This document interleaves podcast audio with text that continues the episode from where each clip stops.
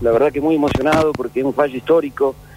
Eh, desde Córdoba estoy segurísimo, lo dijo un antropólogo vial, que acá va a producir un terremoto a todo el país, porque este es un lugar donde la justicia era más conservadora que en ningún lugar y, y se logró esto eh, por la lucha, se logró, por la lucha de cientos de familias que se empezaron a sumar, así que es un triunfo de la conciencia también, eso es lo más importante. Nosotros creemos que de ahora en más va a empezar a haber incluso menos accidentes, porque la gente cuando se sube un auto ahora va a pensar que se sube un arma.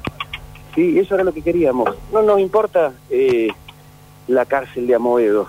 Eh, fue muy loco recién cuando terminó. Fercita, Fer, dijo que le daría un abrazo a Amoedo. Y yo la verdad que la Uh. felicité por eso, porque a nosotros no nos pone feliz que él lo metan preso a él. A nosotros lo que nos interesaba era este cambio, este cambio histórico eh, que va a defender la conciencia, que va a entenderse que un auto se puede convertir en un arma. Así que bueno, Eh, acá eh. estoy llegando con mi gente para festejar. La cantidad de años te satisface. Sí, sí, totalmente. Nosotros queríamos eso, nosotros queríamos el dolo.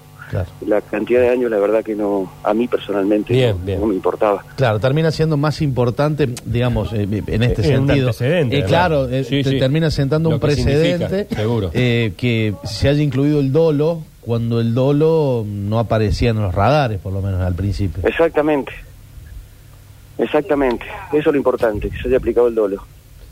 Se cierra un capítulo, Carlos, ¿cómo lo sentís? Mira, en cierta parte sí, se cierra un capítulo sobre todo de toda una lucha personal que muchísimas de las personas que rodeamos eh, a la familia nos hemos dedicado mucho a esto. Yo siempre lo digo y lo reivindico.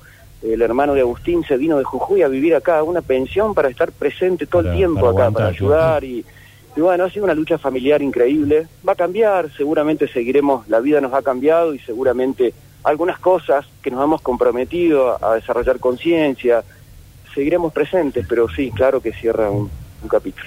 Eh, es ahora la, la posibilidad de eh, este, poner los sentimientos donde, donde deben estar, ¿no? Nunca di- no quiero decir con esto que nunca deben haber estado, pero ahora es, es sacar el foco del juicio y eh, Sí, dedicarse mira, a... Nunca, nun- yo personalmente nunca dejé de hacer eh, duelo. ¿sí? Bien.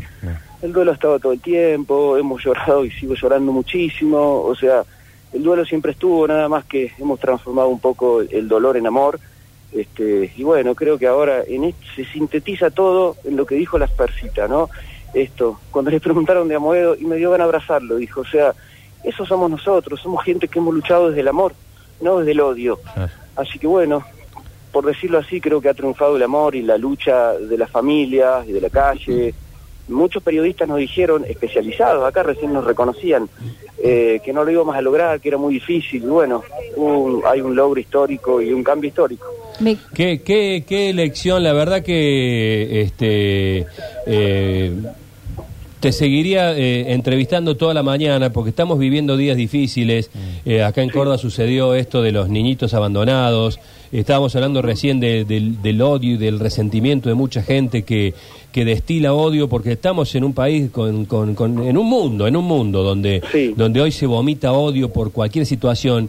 Y te Sí. escucho a vos con la pérdida que has tenido, con lo injusto que ha sido, hablar de transformar el odio en amor, y, y te juro que se me, se- me estremezco y digo, puta, eh, que, que este mensaje sea un mensaje que además de lo que se logró judicialmente, que este mensaje sea un mensaje que nos invada a todos, que nos, que nos, que nos trafunda Sí. esto de transformar el, Claro. el- el- el odio en amor, loco. ¿Qué, qué, mensaje que acabas de dar? Sí, yo sí puedo dar un mensaje a todo el mundo, es decirle que, a ver, que si nos unimos y luchamos, podemos cambiar. Necesitamos un cambio.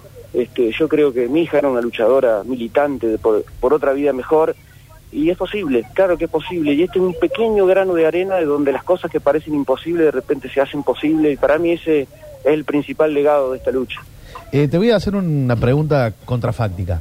Eh, recién decías que, que Fernanda decía que le daría una- un abrazo a, Sí. a Alan. ¿Qué hubiese dicho Sol? ¿Cómo? ¿Qué hubiese dicho Sol de, de- de Sí, toda esta situación? Exactamente, la Sol le abrazaría a la Fer. La Sol le abrazaría a la Fer. Yo siento que la está abrazando, no solo que la abrazaría, siento que nos abraza a ella. Este, eso es así. Nosotros esta lucha la hemos llevado con, con, con la fuerza que nos han dado eh, la Solcito y el Agustín. este, que eran personas brillantes, brillantes. Y, eso también recién preguntaba, ¿por qué crees que esta lucha fue posible? Por esto, porque ellos eran personas brillantes y tenían un mundo de relaciones en esto, a través del amor por la vida. Y de esto se ha tratado. Te mandamos Bueno. un enorme abrazo, un Claro, enorme, sí. enorme, enorme abrazo y que la vida continúe y que esto... eh, bueno, ¿qué, ¿qué te puedo decir si lo dijiste todo vos, hermano? Un abrazo Gracias. enorme. Gracias. Hasta Bueno, luego. un Hasta abrazo luego. grande.